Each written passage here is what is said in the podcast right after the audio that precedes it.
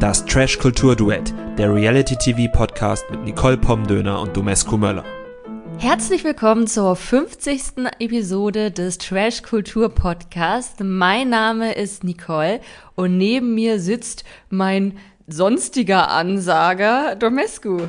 Hallo zusammen, es freut mich sehr, auch mal angesagt zu werden. Wir haben uns gedacht, heute zur 50. Episode machen wir das mal andersrum und äh, hoffen, es hat euch gefallen, diese Abwechslung. Ja, ich wollte den Podcast erst mit Spiel, Spaß und Spannung anmoderieren, weil ich glaube, all das ist heute mit dabei. Das wäre gut, aber trotzdem kann ich dich jetzt nicht ohne eine Frage entlassen. Wir haben 50. Folge, das ist das größte Jubiläum, was wir jemals hier beim Trash Kultur Duett gefeiert haben.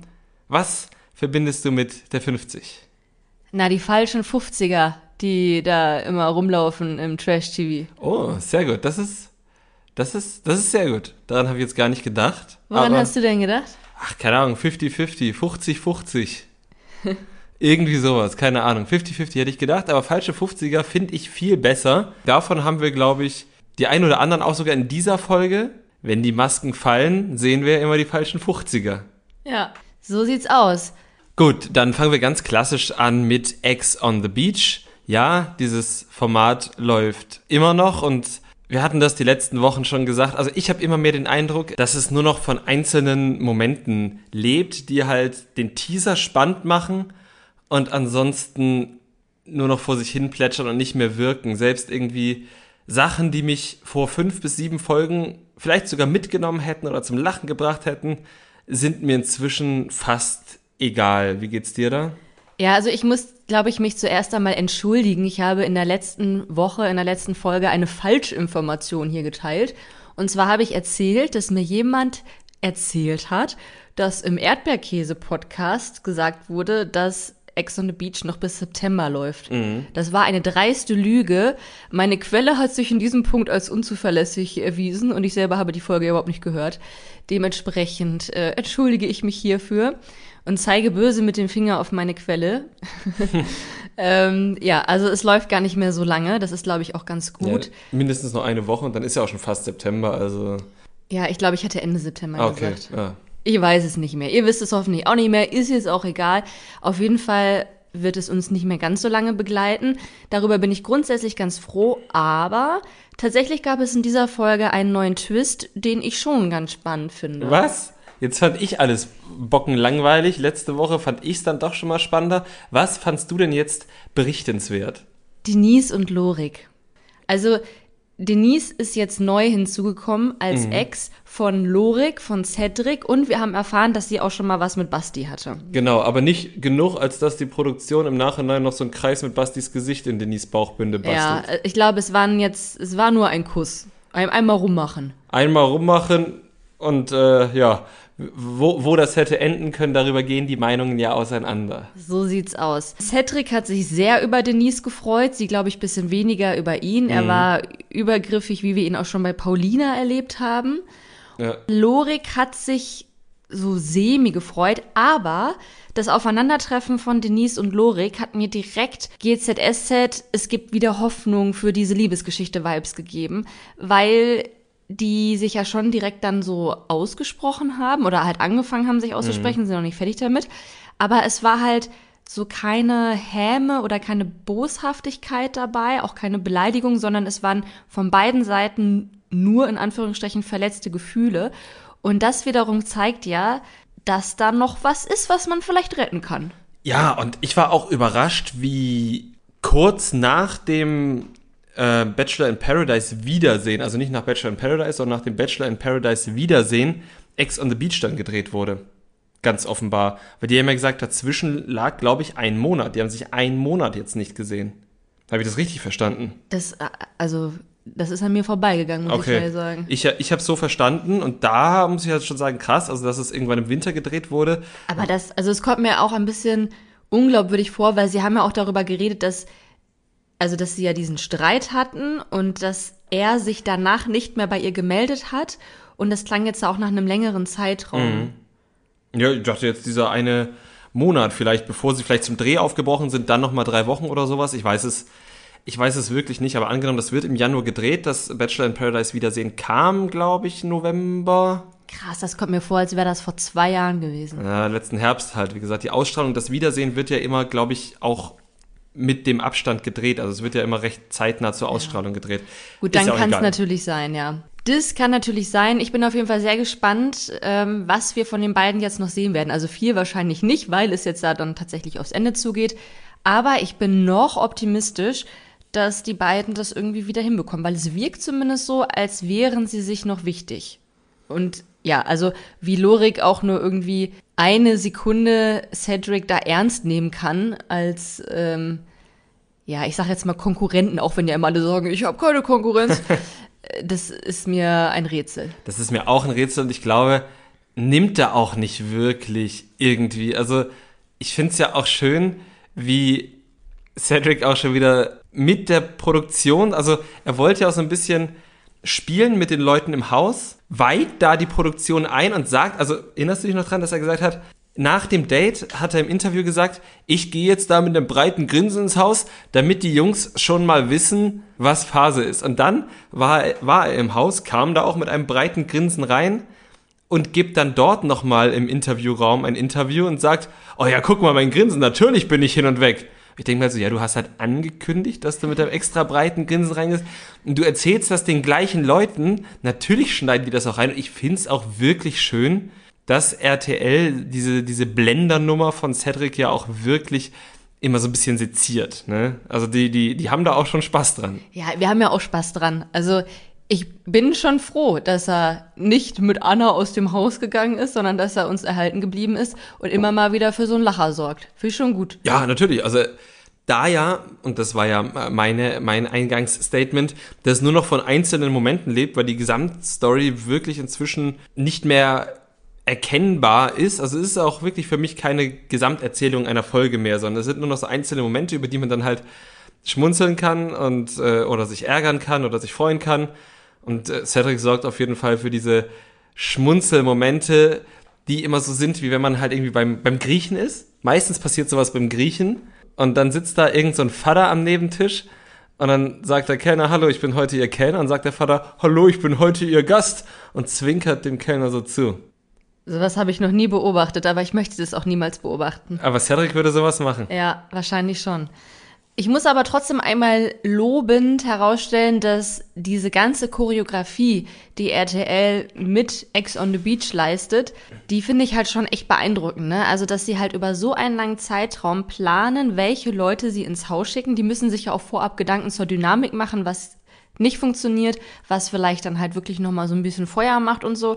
Und dass sie das jetzt so getimed haben, dass Denise ins Haus kommt, während drei ihrer Ex-Typen dann da sitzen können. Also das finde ich schon krass. Und wahrscheinlich bleibt es dann halt nicht aus, dass dann die Geschichte an sich langsam an Fahrt verliert, weil es halt einfach so ein langer Zeitraum ist. Und ähm, ja, zum Beispiel man bei Gigi und Michelle konnten sie jetzt ja auch dann wirklich nicht vorhersehen, was daraus jetzt wird. Ob Michelle Gigi innerhalb von zwei Tagen komplett klein hackt oder äh, ja, jetzt halt dann doch diese lange Wurst draus wurde, die es jetzt geworden ist. Ja, die jetzt ja nun mal dann ein Ende gefunden hat. Wobei, ja, wenn wir im Bild bleiben, alles ein Ende hat, nur die Wurst zwei. Deshalb gibt es ja vielleicht am Ende doch noch ein Comeback. Wer weiß, nein. Also das äh, hast du sehr schön verbildlich dargestellt jetzt. Ja, also wir vermuten ja, dass die beiden bei Temptation Island dann noch gelandet sind, mhm. dass wir das bald zu sehen bekommen.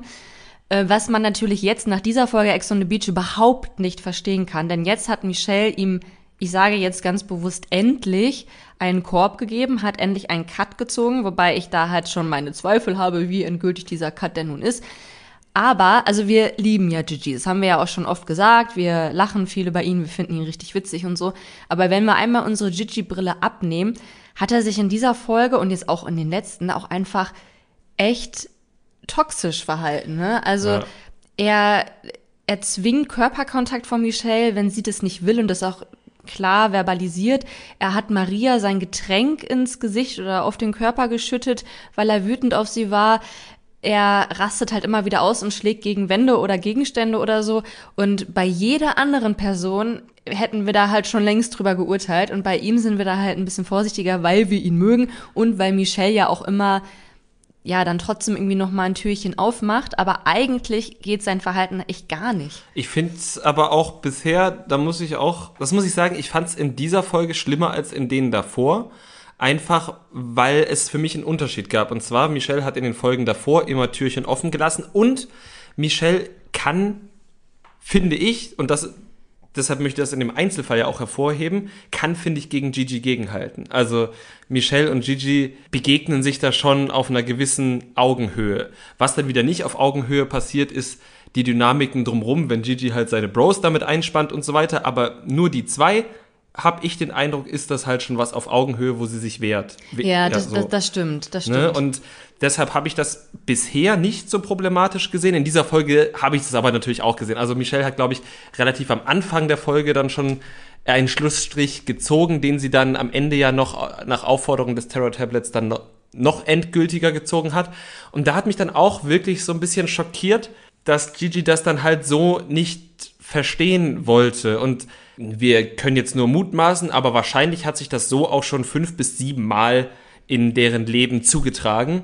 Und auch wie Gigi dann am Ende das Haus verlassen hat mit, ja, wenn du rauskommst, dann wird alles besser, dann kämpfe ich um dich und so weiter. Das ist ja dieses, was diesen Leuten halt, oder was uns Männern oder auch euch Frauen immer am, so quasi durch eine Milliarde Filme, Serien etc. erzählt wurde, dass man sich wie der größte Idiot benehmen kann, das größte Arschloch sein kann, aber wenn man sich dann irgendwie dann doch nur genug anstrengt, dann äh, kommt die viel zu hübsche Frau dann am Ende doch noch zu einem. Und äh, ich glaube, das glaubt Gigi wirklich, dass er sich nur noch einmal anstrengen muss, aber. Ja, und um da einmal einzugreifen, ich glaube, er glaubt nicht mal wirklich, dass er sich anstrengen muss, weil er hat sich jetzt, also wir haben sicherlich auch nicht alles gesehen und so, aber er hat sich ja auch noch nicht mal entschuldigt für die Fehltritte, die er sich erlaubt hat. Es gab ja etliche Konfrontationen zwischen ihm und Michelle und immer wenn sie gesagt hat, hier, du hast diese eine Sache falsch gemacht, ich kann dir genau sagen, das war der Fehler, und dann hat er ja auch nicht gesagt, ja stimmt, war scheiße. Also das hat er dann manchmal im Einzelinterview irgendwie gesagt, aber zu ihr hat er dann halt immer nur gesagt, ja, ich mache jetzt alles besser und das hielt doch nicht und bla bla bla. Also er ist ja auch gar nicht darauf eingegangen, mhm. was sie ihm vorgeworfen hat, sondern war halt direkt wieder in diesem Modus, ja, ich warte auf dich und hier komm, ich liebe dich doch und scheiß doch jetzt drauf und so. Und ja, also da kann ich auch voll verstehen, dass sie halt sagt, dass sie davon überzeugt ist, dass er niemals ehrlich zu ihr ist und dass er halt auch irgendwie gar nicht kapiert, worum es in so einer Beziehung geht. Mhm. Ja, also muss halt auch sagen, dass zumindest die Szenen in, im Zwiegespräch zwischen Michelle und Gigi, die wir gesehen haben, jetzt wirklich auch einfach keine also die hätten mich an Michelles Stelle halt auch nicht überzeugt. So, also ohne dass ich jetzt eine Geschichte mit Gigi habe. Gigi war da einfach nicht überzeugend. Gigi war bis zu dieser Folge sehr lustig in seinem Leiden, in seinem, in seinem Dahinsiechen in seinem äh, Ich löse meine Probleme mit Toast ähm, Film, den er da geschoben hat. Ähm, aber er war einfach grundsätzlich nicht überzeugend, warum er es besser macht, weil er eben, wie du gesagt hast, nicht den Eindruck gemacht hat, dass er kapiert hat, was er falsch gemacht hat. Und damit ist unsere heutige Podcast-Folge für mich auch so ein bisschen die Folge der gefallenen Helden.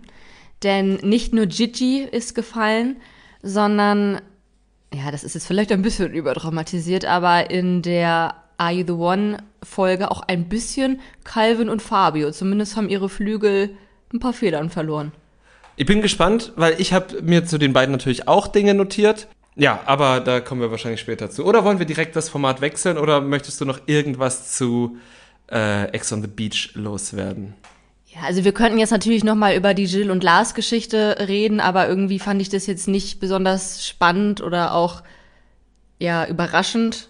Oder nee, hast du noch irgendwas, hm. was du da besprechen möchtest? Nö, eigentlich nicht. Ich habe nur überlegt, ob ich da nochmal über Leon sprechen möchte, der sehr, sehr stümperhaft äh, versucht hat, einen Streit zwischen Lars und Jill äh, vom Zaun zu brechen, das aber nicht geschafft hat, weil, und das sieht man im Trash-TV ja auch nicht allzu oft, die Beteiligten dann einfach mal miteinander geredet haben und das dann halt plötzlich keine Chance mehr gab für diesen Streit. Das, das fand ich erfrischend. Ja, und ich weiß noch nicht genau, ob ich sie süß oder doch irgendwie merkwürdig zusammenfinde, Jill und Lars. Eine Folge sehen wir wahrscheinlich noch. Ich bin gespannt. Ja, und damit rüber zum nächsten Format, oder? Machen wir das. Are You the One Reality Stars in Love? Doppelfolge 3, also Folgen 5 und 6, weiterhin im ungewohnten Takt, dass am Ende der ungeraden Folge die, die Matching Night kommt und am Ende der geraden Folge die Matchbox. Hat sich also nichts daran geändert. Was äh, waren denn so die Hauptthemen oder womit, womit wollen wir da anfangen? Na, wir fangen an mit der Entscheidung oder mit ähm, dem Ergebnis, was uns direkt zu Beginn mitgeteilt wurde. Und zwar, dass Karina und Pharrell kein Perfect Match sind und ich da natürlich jetzt einfach komplett aufs Glatteis geführt wurde. Danke, RTL. Ja, dann schneidet RTL mal ein Teaser ohne Spoiler und schon haben sie dich, ne? Ja. Das ist. Äh Spricht nicht gerade für mich und meine Trash-TV-Skills, würde ich sagen. Das stimmt, aber bei Are You the One haben sie einfach in der Vergangenheit nahezu keinen Trailer ohne Spoiler geschnitten. Von daher ähm, ist das auf jeden Fall eine gute Entschuldigung. Und davon abgesehen bin ich ja jetzt doch ganz froh, dass sowohl Karina als auch Pharrell noch im Haus geblieben sind, weil mit beiden hatte ich noch so ein bisschen Spaß. Doch, die waren beide, beide angenehm, diese Folge, hätte ich gesagt. Wollen wir erstmal mit dem Unangenehm starten, damit wir uns danach dem Angenehm widmen können? So machen wir das, glaube ich, weil dann können wir mit einem lachenden Auge hier rausgehen. Richtig, also reden wir zuerst über Maurice und Ricarda. Reden wir über Maurice und Ricarda. Das war, also wir haben ja schon in den letzten Folgen gemerkt, Maurice ist schon eher einer von der toxischen Sorte, ne? Und äh, wir hatten auch den Eindruck, Ricarda sucht auch einen toxischen Mann das hatten wir auch den Eindruck. Und jetzt hat sich aber vor allem Maurice schon mal so richtig, äh, nochmal richtig losgepöbelt. Und Ricarda hat auch gezeigt, dass sie dem jetzt auch nicht unbedingt in was nachsteht. Sagt man das? So, so sagt man das, genau. Also da steht, sie steht ihm in nichts, nichts nach. nach. Ja, doch. Sehr gut, hätten wir das auch geklärt. Genau, also es gab mehrere Ausraster von Maurice in dieser Doppelfolge. Äh, der erste lag darin begründet, dass Ricarda mit Amadou getanzt hat. Mhm. Halt bei deren abendlichen Partys und so weiter. Und das war ihm dann irgendwie ja, also war ihm, glaube ich, noch nicht mal zu eng. Sie haben halt miteinander getanzt, Punkt. Und er sieht ja Ricarda als seinen Besitz an. Und genau. er hat jetzt ja nicht Amadou irgendwie den Schlüssel zu Ricarda gegeben oder ihm eine Einverständniserklärung gegeben, sondern er hat das einfach ohne sein Einverständnis gemacht und sie vor allem auch. Ja, da gab es auf jeden Fall keinen Leihvertrag äh, zwischen den beiden. Aber ich glaube, es gab noch eine zweite Sache, die ihn gestört hat. Und zwar, dass Ricarda sein eines Love Interest mit äh, Love Interest Nummer zwei Cecilia getanzt hat und ihn das aufgeregt hat, dass äh, die beiden sich verstehen, weil ich glaube, Maurice es schon gerne gehabt hätte, wenn die beiden halt körperlich um ihn kämpfen. Genau, das kam dann auch noch hinzu und hat dazu geführt, dass Maurice sehr um seine Beherrschung ringen musste und ja, fluchend und ähm, wütend durchs Haus gestiefelt ist, vor allem durch die Küche, bis Gina dann dazu gestoßen kam und ihn gefragt hat, was denn los ist.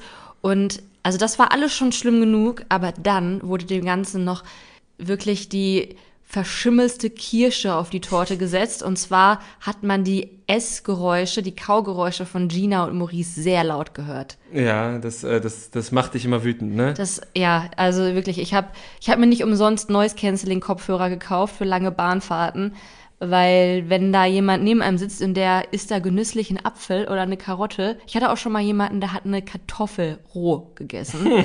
das bringt mich um den Verstand. Es kann ich verstehen. Also ich habe das ja nicht so exzessiv wie du, aber jetzt so ASMR, S-Videos sind jetzt auf jeden Fall auch nicht meins. Und in die Richtung ging das dann schon, als sie dann plötzlich wirklich die, die, die, das Mikrofon beim Toast sehr, sehr hoch geregelt haben, weshalb auch immer das, ja, das war unangenehm. Unangenehm ging es dann aber auch weiter. Ich habe ja gerade schon angesprochen, die Folge der gefallenen Helden. Und das Maurice-Drama ging dann so weiter, dass Calvin versucht hat, Maurice zu beruhigen. Aber, also ich glaube, er war auch wieder ein bisschen betrunken und so. Und da hat man halt leider wieder gesehen, dass Calvin halt schon manchmal auch mit zweierlei Maß misst mhm. und sich halt eben sofort auf Maurice Seite geschlagen hat. Wir haben danach auch noch erfahren, dass er auch noch eine Vorgeschichte mit Ricarda hatte, die jetzt auch wirklich sehr banal ist. Aber ja, war halt auch sofort wieder so, ja hier, ne, die Frauen, die machen das so und so und ich kann dir sagen, die macht das so und so und du bist cool. Ja, das habe ich halt auch, also ich habe es mir halt auch notiert ich habe auch nicht ganz verstanden, was das sollte. Also er sagte immer, das ist so ein kleiner Löwe, aber der sein kleiner Löwe ist es halt auch erst seit drei Tagen so oder seit vier Tagen. Und ja, mich nervt es tatsächlich immer, wenn Männer sich grundsätzlich auf die Seite eines anderen Mannes schlagen, nur weil es ein Mann ist. Und das, das nervt mich einfach ein ja. bisschen. Also ich meine, wir haben jetzt auch dann erfahren, dass Ricarda jetzt an dem ganzen Drama auch nicht unschuldig war, also bis zu dem Zeitpunkt eigentlich schon, aber danach eben nicht und dass sie jetzt auch sehr viel Öl ins Feuer gegossen hat, sehr viel Benzin.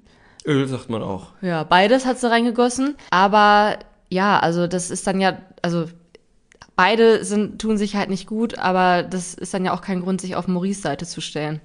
Ja, eben, also das, das ist ja, wie gesagt, das, ich verstehe es halt nicht. Also, ich will ja zum Beispiel, also klar, du hast es jetzt unter die Überschrift des gefallenen Heldens gemacht, aber mich hat es, ich habe es mir auch erst notiert, so in der Art, da habe ich mir gedacht, das überrascht mich auch gar nicht. Das ist gar nicht, weil ich Calvin nicht mag oder sonst irgendwas, sondern weil ich einfach nicht glaube, dass Calvin so viel bisher in seinem Leben hinterfragt hat, warum er denn grundsätzlich andere Männer instinktiv unterstützt. So. Und ich glaube, dass, wenn Calvin mal na darüber nachdenken würde, wenn irgendwie einer seiner guten Bros mit ihm mal darüber reden würde, dann würde er es schon machen. Nur er hat es einfach bisher noch nicht getan, denkt nicht darüber nach, ist halt damit aufgewachsen, dass man seinen Bro unterstützt. Ganz ehrlich, in meiner Jugend wurden mir auch Sätze gesagt wie Bruder vor Luder. Halte ich inzwischen glücklicherweise für Unfug. Aber nur weil ich das mit der Zeit halt hinterfragt habe. Und ähm, ich traue Calvin das auch durchaus zu, dass, dass er das irgendwann halt auch hinterfragt. Nur das hat er bisher leider nicht getan. Das hat man in dieser Folge, glaube ich, sehr eindrucksvoll gesehen. So sieht's aus. Es hat's dann auch nicht besser gemacht, dass irgendwie rauskam, dass Calvin und Ricarda am allerersten Abend in irgendeinem toten Winkel, den wir gerne mal sehen würden, geknutscht haben. Meinst du, es war der gleiche tote Winkel, in dem Kati Sascha einen geblasen hat? Ja, vielleicht. Vielleicht. Vielleicht, ja. ja. Haben sie den gefunden? Jedenfalls. Es ist schon ein bisschen schwach von Are You the One, dass die immer noch tote Winkel haben. Ja, ich habe mir aber gedacht, das ist auch ein zweischneidiges Schwert, weil einerseits ist es natürlich blöd fürs Format, dass du es nicht auf der Kamera hast. Auf der anderen Seite passieren dann dort vielleicht Sachen, die sich die KandidatInnen dann vor der Kamera nicht trauen, die dann ausgepackt werden können. Wie Mark Robin, wie ähm, dann diese Kati-Sascha-Sache. Und, und das ist ja auch das Problem, ich glaube, deshalb war Calvin im Nachhinein auch so ein bisschen persönlich angepisst natürlich, weil er hat Ricarda halt nicht vor der Kamera ge geküsst. Es hätte, wäre vielleicht zumindest nicht rausgekommen. Ich frage mich ohnehin, wie viel geknutscht wird in irgendwelchen toten Winkeln ja. und so weiter. Und dann, das war schon so ein Move, wo ich gedacht habe, oh Ricarda, ihr seid Reality Stars. Das ist schon, also das ist schon krasses ans Bein pissen, das dann vor der Kamera zu sagen. Das stimmt, das war also, auf jeden Fall bewusst. Also ja, das, das, war jetzt nicht, irgendwie ist ja nicht rausgerutscht nee, oder so. Also das war eine sehr bewusste, jetzt piss ich dir ans Bein Nummer. Ja, also ich kann schon verstehen, dass Calvin da dann auch angepisst war, dass sie ihn da halt so provokant drauf angesprochen hat. Auf der anderen Seite finde ich halt diesen Kuss an sich so banal. Ja. Es war halt der erste Abend, mein Gott also, und wenn da alle mit allen rumgeknutscht hätten, drauf geschissen. Natürlich, aber ich finde es trotzdem dann eine Prinzipiensache zu sagen, Alter, wir sind hier als Profis und wenn du dann Sachen ausplauderst, die nicht vor der Kamera passieren, unter anderem ja auch auf dem Weg zu einem Date im Auto oder was auch immer, dann geht da halt auch Vertrauen flöten, ehrlich gesagt, ja. weil man da, das ist ja auch schon. Ja, und aber das Vertrauen hatte er in sie offensichtlich auch schon vorher nicht. Ja, ne? Also er hat sie ja schon vorher ja. schlecht gemacht. Aber gut. Haken hinter. Stein drauf. Stein drauf. Ricarda hatte sich dann natürlich auch selbst noch verschnitzelt, indem sie dann nämlich in der Nacht mit Martin in die Kiste gestiegen ist. Und zwar haben die da noch ganz wild rumgeknutscht und äh, sich dabei die Finger in den Mund gesteckt. Die Finger in den Mund gesteckt und es gab wohl auch noch einen Handjob. Und das Amüsante daran war ja eigentlich, dass drumherum noch ganz viele andere Leute lagen, die alle wach waren und alle irgendwie irritiert bis belustigt quasi daran teilgenommen haben. Ja, also mir ist die Geräuschkulisse dabei gar nicht so krass aufgefallen bei den Bildern, die RTL uns gezeigt hat, aber in dem Raum ist das dann schon. Ja, ich glaube, wenn du daneben liegst, dann ist das schon gut hörbar. Ja, das eindeutig, eindeutig. Ja, also Amadou ist ja sogar einmal aufgestanden, um sich das Ganze mal aus der Nähe anzugucken.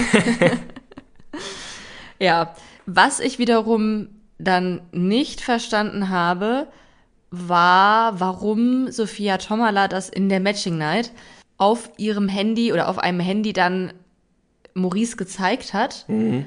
weil zu dem Zeitpunkt fand ich es zum einen von RTL unfassbar fahrlässig, weil Maurice war vorher schon zwei, dreimal richtig aggressiv. Und also für mich hat er den Eindruck einer tickenden Zeitbombe gemacht. Also ich, gut, die werden ja vorher schon diverse Gespräche mit ihm geführt haben, die können dann vielleicht besser einschätzen, wie viel Aggressivität und Gewaltpotenzial da möglicherweise in ihm drin ist. Aber für mich als Zuschauerin wirkte das so, wow, okay, also es würde mich jetzt wirklich nicht wundern, wenn der jetzt richtig durchdreht. Wenn er da jetzt den Stoltenberg macht und Fackeln wirft. Zum Beispiel, genau.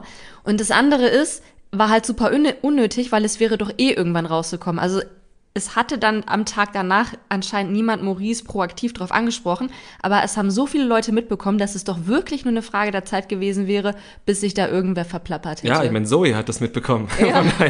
ähm, aber ja, da habe ich mich auch gefragt und ich habe mich das sowieso gefragt, von wem wird Aito produziert? Ich glaube, das ist eine RTL Studios, also eine Eigenproduktion.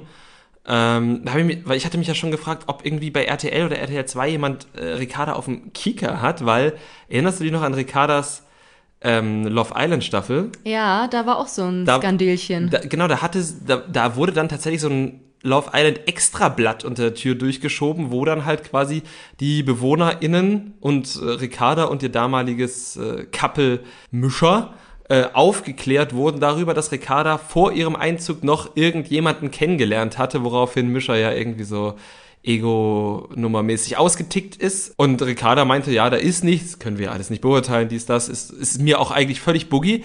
Aber mir ist halt schon aufgefallen, dass jetzt so zweimal so dann halt richtig so dann nochmal bei Ricarda gezündelt wird. Und also in, Ricarda war jetzt in zwei Formaten, die ich gesehen hatte und beide Male wurde dann von außen von der Produktion aktiv darauf eingewirkt, dass die MitbewohnerInnen etwas über Ricarda erfahren. Und das hat mich dann schon gewundert. Ja, geht mir auch so. Und das gießt natürlich dann auch hier nochmal Öl ins Feuer, wenn dann halt zum Beispiel eine Cecilia dann überall rum erzählt, wie manipulativ Ricarda ist und dass Ricarda immer nur lügen würde. Und wenn die Produktion sich da dann halt auch noch einmischt, mhm. um vielleicht tatsächlich irgendwie Stimmung gegen Ricarda zu machen, was auch immer, hat das schon so ein Geschmäckle dann, ne? Ja, also keine Frage, sie hat sich jetzt alles andere als astrein verhalten, aber irgendwie wirkte das halt schon so, als würde die Produktion hier in eine Richtung Partei ergreifen wollen. Hatte ich so den Eindruck. Ja hat halt schon irgendwie jetzt so, macht halt gerade nicht so einen guten Eindruck. Ähm, auf der anderen Seite, wie du schon gesagt hast, also Ricarda gibt sich natürlich auch viel Mühe, um irgendwie negativ dazustehen. Also ja. allein schon, dass sie dann nach dieser Nacht mit Martin selbst auf Maurice zugegangen ist und gesagt hat, ich will nur dich und das mit Martin war nur ein Bussi und so. Also ja, war halt nicht besonders clever und auch hier wieder, sie ist ein Medienprofi, sie müsste eigentlich auch da gewusst haben, dass das nach hinten losgehen kann. Ja, also es war wirklich auf der einen Seite, wie du halt sagst, nicht clever und auf der anderen halt auch und das ist, glaube ich, der einzige Vorwurf, der dann halt auch irgendwo verfängt, nicht aufrichtig. Ne? Ja. Also es war ja nicht nur ein gute Nachtkuss, so und ich glaube, als den hatte sie es ja verkauft und was da jetzt nun, wo sie dann mit ihrer angeleckten Hand unter der Decke nun dran war, ist mir am Ende völlig egal aber es war an sich nicht aufrichtig zu sagen, wir haben uns vorm Schlafengehen kurz geküsst. Das war es nicht. Und trotzdem ist es natürlich absolut nicht gerechtfertigt, wenn sowohl Cecilia als auch Maurice jetzt den armen Martin volllabern und sagen, äh, die hat dich nur ausgenutzt, das ist eine Hexe, tu sie auf den Scheiterhaufen oben drauf.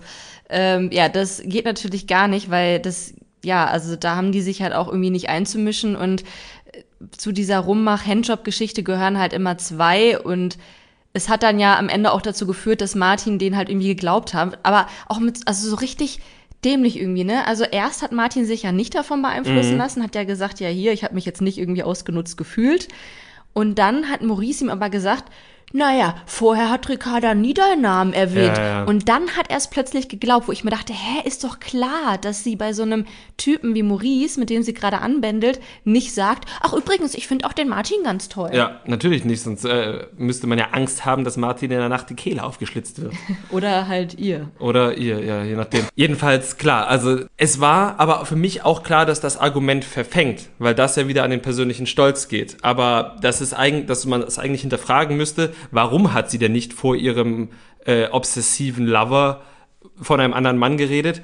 Das äh, wäre schon durchaus, äh, ja, ja. Also ich habe so ein bisschen Angst davor, wie es jetzt weitergeht, weil die können sich natürlich überhaupt gar nicht aus dem Weg gehen im Haus und sie wirken jetzt leider auch beide nicht so, als würden sie sagen, na gut, die Geschichte ist jetzt durch, wir fokussieren uns jetzt einfach nur auf andere, sondern ja, wahrscheinlich wird Ricarda dann doch noch mal ein paar Mal bei Maurice versuchen und er wird sie dann wahrscheinlich beleidigen und wird dann vielleicht aber doch noch mal irgendwie mit mhm. ihr rumknutschen oder so. Also ich glaube, da wird es noch viel hin und her geben. In der Vorschau haben wir vor allem gesehen, dass es tatsächlich dann zum offenen Streit zwischen Cecilia und Ricarda kommt. Cecilia hat ja offenbar auch noch eine offene Rechnung mit ihr, was natürlich dann diesen Streit dort auch befeuert. Äh, wir sind ich glaube, gespannt ist das falsche Wort, äh, vorsichtig verängstigt, ähm, was das Ganze angeht, weil wir dieses Format ja lieben und hoffen, dass diese Geschichte, die für mich eigentlich inzwischen auserzählt ist, jetzt nicht noch äh, zu weite Kreise zieht. Ja, das hoffe ich auch. Und ich hoffe auch, dass Cecilia sich jetzt nicht irgendwie so krass auf Maurice fokussiert. Also,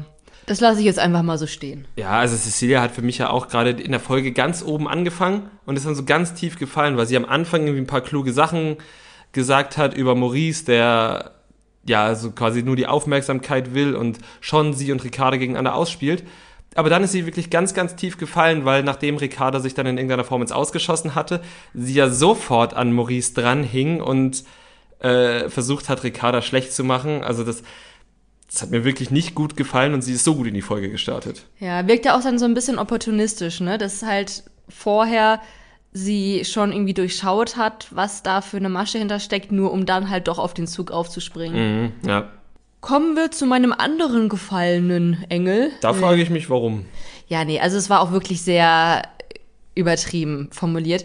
Aber der arme Fabio hat auf jeden Fall ein paar Federn aus seinen Flügeln verloren, weil er einfach nicht der Fabio ist, den wir so kennen. Ne? Also er macht nicht wirklich Party, er hat keine Frau, er hat nur die Katze, mhm. was ein wunderschöner Anblick ist, aber ja, glücklich ist er nicht, ne?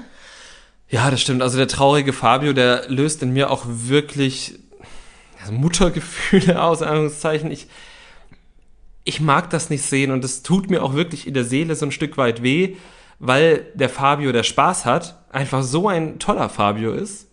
Und naja, gut, aber wenn du da so ein bisschen außen vor bist, was das Flirten angeht, wenn. Also der Korb von Selina war auch hart einfach. Ne? Wir haben gesehen, wie Fabio das Gespräch mit Selina gesucht hat und ihr gesagt hat, dass sie für ihn die einzige Frau ist im Haus, an der er wirklich interessiert ist. Und Selina hat in dem Moment aber leider auch das einzig Richtige gemacht. Und zwar hat sie nicht gesagt, oh ja, toll, ähm, ja, äh, wir können uns ja irgendwie kennenlernen, obwohl ich eigentlich nicht will, sondern sie hat ihm wirklich klipp und klar gesagt, danke, aber du bist nicht mein Typ und ich möchte dich eigentlich auch nicht weiter kennenlernen. Das war natürlich nicht besonders empathisch formuliert. Mhm, also sie hat das wirklich nicht nett formuliert. Ja, sie hat ihm auf jeden Fall das Herz gebrochen und sein Ego einmal ja durchgetreten und irgendwie in mehrere Stücke zerteilt. Aber ich fand es trotzdem sehr, sehr gut, weil gerade Frauen sehr oft dazu neigen, aus falscher Nettigkeit heraus dann eben Männer nicht zu korben, obwohl sie wirklich kein Interesse haben, ähm, weil sie vielleicht Angst haben, dass sie dann halt irgendwie beleidigt werden. Ich meine, wir kennen alle dieses Beispiel von, ich stehe nicht auf dich, äh, ich fand dich sowieso hässlich. Oder auch, keine Ahnung, Männer, die dann aggressiv reagieren oder die dann erst recht übergriffig werden und sagen, ah, natürlich willst du mich, hm, komm doch her oder so. Also es gibt ja tausend verschiedene Varianten, wie Männer unangenehm auf Körbe reagieren können. Und ich fand das sehr gut, dass sie da halt, also dass sie einfach wirklich klipp und klar gesagt hat, sorry, nein, ist nicht. Ja, das, das stimmt. Und es war ja nicht die einzige Situation, in der Fabio einfach ein bisschen traurig reingeblickt hat. Irgendwann später war er noch mit der Katze und hat da gesagt, ja, du bist offenbar bist du hier die Einzige mich. Ah, es war einfach nicht schön zu sehen. Für, für, für Fabio-Fans war diese Folge einfach nicht schön zu sehen. Und ich hoffe jetzt, dass es nicht so weitergeht, sondern dass er vielleicht doch noch. Also wir wissen ja, dass keine weitere Frau reinkommt, leider, aber vielleicht findet er doch noch zumindest irgendwie so Anschluss unter seinen Bros oder schiebt diese Suche nach der wahren Liebe beiseite, sodass er einfach Spaß haben kann, weil ja, wenn Selina die einzige war und sie ihn jetzt gekauft hat, wird das mit der wahren Liebe wohl in diesem Haus nichts und dann soll Fabio einfach mal schauen, dass er irgendwie eine gute Zeit in dem Haus haben kann. Ja, und vielleicht hat er ja doch noch nicht mit allen Frauen Gespräche geführt oder zumindest jetzt nicht tiefgehende Gespräche oder so. Vielleicht entwickelt sich da ja noch was. Die sind da jetzt auch noch eine Weile drin, ne? Und nur weil es jetzt irgendwie in den ersten drei Tagen nicht gefunkt hat, heißt es ja nicht, dass es nicht noch irgendwie kommen kann. Ja. Vielleicht dann, wenn halt paar Matches schon raus sind und nicht mehr ganz so viele Leute in der Villa sind. Ja, dann kann man sich das vielleicht konzentrierter anschauen. Vielleicht ist er bis dahin aber auch schon Crazy Cat Man geworden. Ja, das wäre auch schön. Ich meine, ich finde sowieso gut, wie viel Sendezeit die Katzen hier bekommen. Und wenn Fabio dann der große Katzenstreichler ist, dann kann ich damit auch leben. Ich hatte schon angesprochen, dass unter anderem Karina mir in dieser Folge sehr viel Spaß bereitet hat, was vor allem daran liegt, dass Calvin Interesse an ihr entdeckt hat. Ja. Oder sie an ihm. Ich weiß jetzt nicht, von wem das mehr ausging. Aber die beiden sind schon irgendwie ein bisschen funny zusammen. Ne? Es gab ja diese Beachparty. Mhm wo unter anderem die beiden waren. Ähm, dann waren noch Lukas und Selina dabei und Maurice und Cecilia. Stimmt, ja. Genau, und dann haben äh, alle mit allen geknutscht, fast. Ja. Und dann war die Party auch schon wieder vorbei. Ich glaube, das war's am Ende, oder? Ja, wir haben noch gesehen, wie ja, also über Maurice sprechen wir jetzt nie noch weiter. Wir haben noch gesehen, wie Calvin Karina versucht hat, davon zu überzeugen, dass er jetzt ein neuer Mensch ist. Ja, aber das ist ja nicht das erste Mal, dass Calvin das in dieser Staffel sagt, dass er halt auch was Festes sucht und, und das hat er selbst in seiner Vorstellung schon gesagt. Aber selbst der größte Fuckboy will doch eigentlich auch nur eine Beziehung. Ich glaube, so hat er es, glaube ich, formuliert. Und ich meine, Sachen werden ja nicht wahrer dadurch, dass man es immer wiederholt. Aber ich habe ja auch keinen Grund daran zu zweifeln, dass Calvin hier die große Liebe sucht und vielleicht findet er sie ja in Carina. Vielleicht wird das so sein. Die beiden haben auf jeden Fall ordentlich rumgeknutscht. Auch es gab schon für mich so den ein oder anderen Fremdschämen-Moment. Ja, hat schon. Also ich weiß auch gar nicht, warum man da in der, in der Interviewsituation nochmal rumknutschen muss, aber habt euch lieb, Kinder. Habt euch, habt euch lieb. Ja, ist auf jeden Fall schön, dass die sich jetzt, ich sage mal, vorerst gefunden haben. Es sind ja noch mehrere Dinge passiert, aber erstmal war dann die Matching Night. Oh ja, stimmt, die war auch noch. Oh, genau, da, bla, Sophia Tomala holt das Handy raus. Sophia Tomala schlägt sich auf die Seite grundsätzlich der Männer und äh, und beleidigt die Frauen auch noch klassistisch. Hast du das mitbekommen? Um, das war ah ja, stimmt, zu Beginn der Matching Night. Da hat sie total aus dem Nichts, für mich nicht erkennbar, warum, die Frauen gedisst, ähm, dass sie ja irgendwie schlecht gekleidet wären und hier wie vom Trödeltrupp und so und was für billige Klamotten das wären oder sowas. Das war auch so wirklich so siebte Klasse Schulhofbeleidigung. Ja, ne? also so ich meine, ich finde es ja schon, ich finde sie eh schlimm und finde es oft sehr, sehr übergriffig, wie sie halt das Verhalten von denen dann, ich sage jetzt mal freundlich, kritisiert. Aber dass sie jetzt einfach Klamotten und, und damit das Aussehen beleidigt und dann auch noch auf so eine klassistische Art und Weise, ey, ihr könnt euch für keine schönen Klamotten leisten, ihr seid wohl nicht reich. Eure Mutter war aber keine Schauspielerin, ne? Äh, ja. Ähm, ja, das, äh, das stimmt schon. Und was mir noch aufgefallen ist an Sophia, und abgesehen davon, dass sie dann natürlich alle drei Minuten einen Handjob-Witz machen musste, war tatsächlich, dass äh, sie mehrfach versucht hat, ähm, einen Keil zwischen Zoe und Anna zu treiben, weil Zoe Anna darüber aufgeklärt hat, was ich auch eigentlich sehr freundlich von Zoe fand, wie Micha über sie geredet hat, dass Micha das Anna auch schon gesagt hat, ändert für mich die Situation nicht. Und Anna fand ich dann aber, hat dann auch sehr, sehr gut reagiert und hat gesagt, nö, ich hätte das, finde es gut, dass sie es mir gesagt hat, weil, also ich meine, das ist ja das, das ja auch was ich ja vorhin gesagt habe, wenn die Beteiligten mal miteinander reden oder wenn auch Frauen miteinander reden, ist das gut, damit sich Frauen auch mal verschwestern und nicht nur immer gegeneinander agieren, so wie das jetzt ja im Moment gerade bei Ricarda und Cecilia der Fall ist. Und scheinbar hätte sich auch ähm, Sophia Tomalla ein bisschen mehr Streit zwischen Frauen gewünscht, weil Sophia Tomala halt das gerne hat. Ja, sie wusste darauf dann ja auch irgendwie nicht mehr so wirklich was zu erwidern. Also ich fand es auch richtig gut von Anna. Und später haben wir dann auch noch mal gesehen, dass Gina Anna auch noch mal angesprochen hat, weil es zwischen ihr und Micha wohl auch so ein mhm. hier äh, Anna ist billig Gespräch gegeben hat. Also ich bin sehr gespannt, was Anna daraus machen wird und wie lange sie das Micha noch durchgehen lässt. Ja, ich auch. Also da bin ich sehr gespannt. Von Micha haben wir diese Folge gar nicht so viel gesehen, außer so quasi so Rückblenden und äh, irgendwie, dass er halt mit Max im Bett lag und sich so gegenseitig, äh, Max ihm einen Dad-Joke erzählt hat, den er erst nicht so ganz verstanden hat, der Micha, aber ja, das war so die, die Hauptszene. So sah es aus. Aber dann noch einmal ganz kurz zur Matching Night, ähm, damit wir das einmal kurz abhaken. Also Ricarda hatte sich dann eben für Maurice entschieden. Das war direkt die erste Wahl und dann eben die berüchtigte Handjob-Szene, die dann ja. gedroppt wurde. Ich glaube, sie wird ihn auch nicht nochmal wählen. Außer vielleicht mal aus taktischen Gründen, wenn das wirklich erforderlich ist. Wenn es ums Geld geht. Isabel hat wiederum Martin gewählt.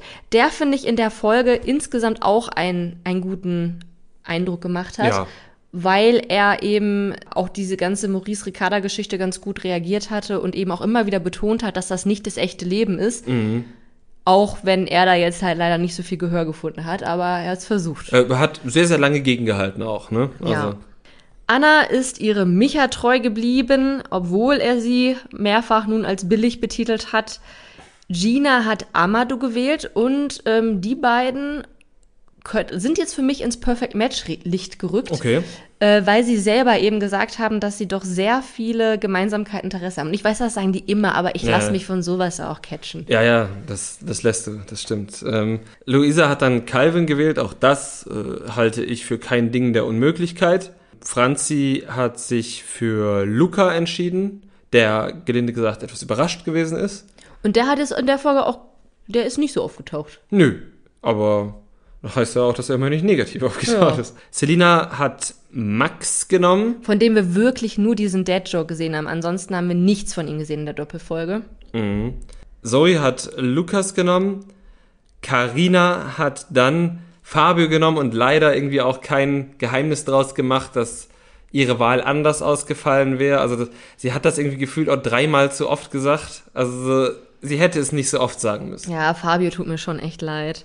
Und dann kam das witzigste Match. Und zwar hat Cecilia dann Pharrell genommen. Die beiden sind da übrig geblieben. Und ich fand es so witzig, wie beide lachend sich einig waren, dass sie auf gar keinen Fall ein Perfect Match sind und dass die Wahrscheinlichkeit, dass ihre Väter miteinander verwandt sind, höher ist, als dass sie ein Perfect Match sind. Ja, also das fand ich auch sehr spannend. Es ist ja auch schön, ein harmonisches No-Match da zu sehen. Die haben, hatten auf jeden Fall Spaß miteinander. Äh, Spaß mit der Situation, in der sie sich dann befunden haben. Und, ja, ja und wir möchten natürlich nach der Staffel alle einen Stammbaum von beiden Familien ja. sehen. Ja, nach der Matching Night ging es weiter mit dem Drama um Maurice und Ricarda. Das sparen wir uns jetzt. Ansonsten gab es dann am nächsten Tag mal wieder ein Spiel. Flinke Finger und wie ihr euch vorstellen könnt, natürlich mit diversen Handjob-Anspielungen. Ja, genau. Äh, wir werden jetzt nicht jede einzelne nacherzählen, wir werden sogar gar keine nacherzählen. Die Männer mussten in Windeseile einhändig BHs, die die Frauen über ihre Bikini-Oberteile gezogen haben, öffnen und die Frauen mussten einhändig Kondome über Bananen ziehen, die sich Männer vor ihr eigenes Gemächt gehalten haben. Ja, also es gab natürlich wieder sehr, sehr viele witzige Sprüche von Sophia Tomala. Wir machen es kurz. Gewonnen haben Lukas und Calvin, die wirklich die schnellsten BH-Öffner der Weltgeschichte ja. sind. Vor allem Lukas, also der war krass. Und von den Frauen konnten Selina und Isabel am schnellsten die Kondome über die Bananen rollen. Und ohne, dass sie dabei Bananen zerstört haben. Also da war ich dann auch schon überrascht, dass tatsächlich zwei Bananen zerstört wurden. Aber hat es sich überrascht, dass Cecilia eine derjenigen waren, die das Spiel kaputt gemacht hat? Nein, überhaupt nicht. Also das hatte ich ja letzte Woche schon gesagt. Äh, Cecilia in allen Ehren und wir finden sie auch sehr unterhaltsam in vielen Momenten. Aber sie hat uns bei Prominent getrennt gezeigt, dass sie Spiele nur verlieren kann. Es gab dann zuerst das Gruppendate eben zwischen Lukas, Selina und Calvin und ähm, Isabel. Die waren auf einem, ja, Art Bananaboot, nur irgendwie als so Sofa-Dings. Ja, das gab es in der letzten Normalo-Staffel auch schon. Ich habe mich schon beim Gucken gefragt, wer da drauf war. Da war auf jeden Fall Max drauf und Mike. Wer die beiden Frauen waren, weiß ich aber leider nicht mehr. Ist wahrscheinlich auch nicht so wichtig. Es ist überhaupt nicht wichtig für die jetzige Erzählung. Ich wollte nur noch mal ein bisschen Hintergrundwissen einstreuen. Ja, sah auch erst sehr lustig aus, auch sehr gefährlich. Und es war auch gefährlich, denn Lukas, der ja bisher noch gar nicht in Erscheinung getreten ist, obwohl er sogar auf dieser Beachparty war, er ist gar nicht in Erscheinung getreten, ist jetzt traurigerweise dadurch aufgefallen, dass er von diesem Boot gefallen ist und mit dem Hinterkopf auf dem Wasser aufgeplatscht ist. Mhm. Geplatscht. Aufgeprallt. und ja, das war wohl nicht so gut. Er musste dann auch zum Arzt und ihm ging es nicht so toll. Ähm, den, den hat er schon mitgenommen. Mhm. Da gab es dann auch kein Zweier-Date mehr zwischen ihm und Selina. Nee, leider nicht, obwohl sich Selina sehr darauf gefreut hat, hätte. Das heißt, wir haben auch leider nicht mehr von ihm gesehen, außer dass er gesagt hat, ja, ich gehe jetzt zum Arzt. Die gute Nachricht aber war tatsächlich, dass er zur Matchbox-Entscheidung wieder im Haus war. Das heißt, er musste nicht ins Krankenhaus oder sonst irgendwas. Ähm, er war noch ein bisschen dizzy, wie er formuliert hatte, aber es ging ihm wieder besser, er konnte im Haus sein und das ist doch erstmal die Hauptsache. Ich finde das Wort dizzy super. Ich, also ich glaube, da gibt es auch so keine perfekte deutsche Entsprechung für. Nee, es ist ja auch so, wenn du es aussprichst, weißt du auch schon, wie es dir dabei geht, ne? Ja. Ja, es ist. Äh Zum Glück hatten Calvin und Isabel aber ein tolles Date und jetzt ist wieder dieser ganz klassische Aito-Effekt da, wenn zwei Leute ein Date haben, die vorher noch kaum bis gar nicht miteinander zu tun hatten, aber in diesem Date führen sie dann mal Zweiergespräche und zack halten sie sich für ein Perfect Match. Mhm. Und nicht nur das, Calvin war sogar wirklich verknallt in Isabel. Hatte ich den Eindruck, ne? Also ich fand deren Gespräch jetzt wirklich gar nicht so sensationell. Sie haben halt das gesagt, was Leute halt immer sagen, wenn sie im Reality-TV ihre Interessen abklopfen. Aber offensichtlich hat das die beiden völlig umgehauen. Ja, und Calvin hat ja auch nochmal wiederholt, dass er jetzt ja auch eine Beziehung sucht und das hat Isabel, glaube ich, auch gefallen. Und ja, auch die beiden sahen ja eigentlich gut zusammen aus, ne? Also. Ja. Oder fandst du nicht? Doch, doch fand doch. ich schon, fand ich schon. Ja, ich bin jetzt natürlich auch davon überzeugt, dass sie ein Perfect Match sind. Nein, ich glaube immer noch an Calvin und Anna. Okay. Oder an Calvin und Karina? Ja, äh, das ist halt das Problem. Calvin hatte halt vorher so wenig Präferenzen bei seiner Damenwahl. Also der Vorname Laura fiel schon auf, aber ansonsten jetzt, ja, könnte halt jede sein. Ne? Also blond halt schon, aber das trifft ja auf Anna, Karina und Isabel zu. Mhm. Große Brüste auch. Mhm. Und das sind dann ja, glaube ich, schon so die Kriterien. Ja, das stimmt. Ja, wir, wir können es einfach auch noch nicht wissen, weil wir einfach auch viel Streit und wenig Gespräche gesehen haben. So ist es ja in jeder Staffel. Und ähm, die beiden Matching Nights waren bisher auch noch nicht sonderlich aufschlussreich. Und wir hatten jetzt bei zwei bisher aufgelösten äh, Matchboxes ja bisher auch noch kein Perfect Match dabei. Also. Und leider werden wir es bei Kevin und Isabel jetzt auch nicht so schnell erfahren, denn es wurden Lukas und Selina an die Matchbox gewählt. Genau. Ergebnis natürlich noch offen, weil im Moment ja immer erst in der darauf folgenden Folge aufgelöst wird. So sieht's aus. Was halten wir eigentlich davon, dass gerade alle in der Villa Herpes haben? Das finde ich folgerichtig, weil sie ja jeden Tag Flaschendrehen spielen. Ja.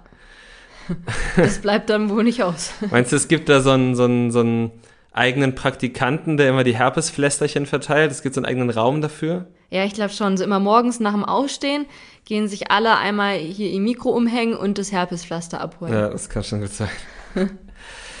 Gut, haben wir noch was? Haben wir vielleicht noch irgendeinen Full Circle Moment, den wir noch nacherzählen müssen? Nee, diese Woche nicht, ne? Ja, du bist unser Full Circle Moment Experte. Hm, nee, ich hätte nur einen traurigen Full Circle Moment aus der Ex on the Beach Sache, dass Gigi und Michelle sich ja in der bei Ex on the Beach kennengelernt haben und möglicherweise ähm, diese Reise nun auch wieder bei Ex on the Beach endet, zwei Staffeln später, aber das ist eigentlich viel zu traurig für einen Full Circle Moment.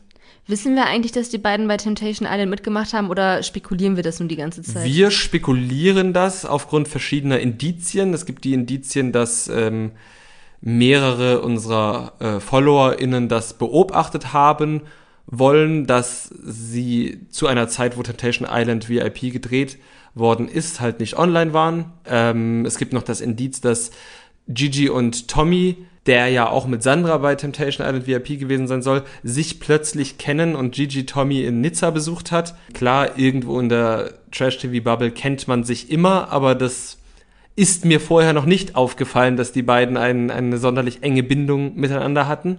Wie schön ist das eigentlich, oder? Gigi und Tommy. Ja, also mich hat das tatsächlich sehr, sehr glücklich gemacht. Also das ist für mich ja, glaube ich, mein Dream Duo aus dem Reality TV. Also wirklich, also wenn ich jetzt sagen könnte, keine Ahnung, bei welchen Trash TV Bros wärst du gern mal so einen Tag dabei, würde ich sagen, auch mit, mit den beiden schon. Also klar, mich würde es wahrscheinlich ein bisschen ankotzen, wie viel Tommy trainiert und aber das würde ich schon hinkriegen. Ja, und es dürfte halt Michelle nicht dabei sein, ansonsten ist wieder Toxic Gigi Gefahr. Ja, ja, genau. Also es müsste eine reine Männerrunde sein. Ja, und die reinen Männerrunden sind ja immer die besten. Ja. Hm. Männerclubs. Ole. Aber wir wollten ja eigentlich mit einem lachenden ja, Auge hier mit enden. Das stimmt eben, deshalb war das kein guter Full Circle Moment. Unser lachendes Auge könnte vielleicht ja wirklich darauf fallen, dass ähm, dass wir bei Aito wirklich im Moment so schön viele Katzen sehen und dass ja auch äh, Ex on the Beach bald vorbei ist. Was heißt, dass es ja vielleicht auch bald noch ein neues Format gibt. Vielleicht gibt es bald eine neue Couple Challenge. Sicher gibt es bald das neue Sommerhaus der Stars. Haben wir im letzten Jahr nicht geschaut, zumindest nicht mit euch. Vielleicht gucken wir mal rein, vielleicht taugt uns das ja was. Ich glaube, der Cast war diesmal interessanter als äh, in der letzten Staffel. Schauen wir mal. Und äh, bis dahin oder bis zur nächsten Woche, wenn wir unsere 51. Folge hier mit euch feiern. Noch der Hinweis auf unseren Instagram-Kanal. Dort versorgen wir euch auch mit Memes und ein paar anderen Schaubildern zum Trash TV und zu unserem Podcast. Außerdem wären wir euch natürlich sehr dankbar, wenn ihr uns auf Apple Podcasts eine Rezension schreibt oder bei Spotify ein paar Sterne vergebt. Und bis dahin sagen wir euch nur Danke für 50 Folgen mit uns. Wir hören uns in der nächsten Woche. Bis dann. Das Trash Kultur Duett, der Reality TV Podcast mit Nicole Pomdöner und Domescu Möller.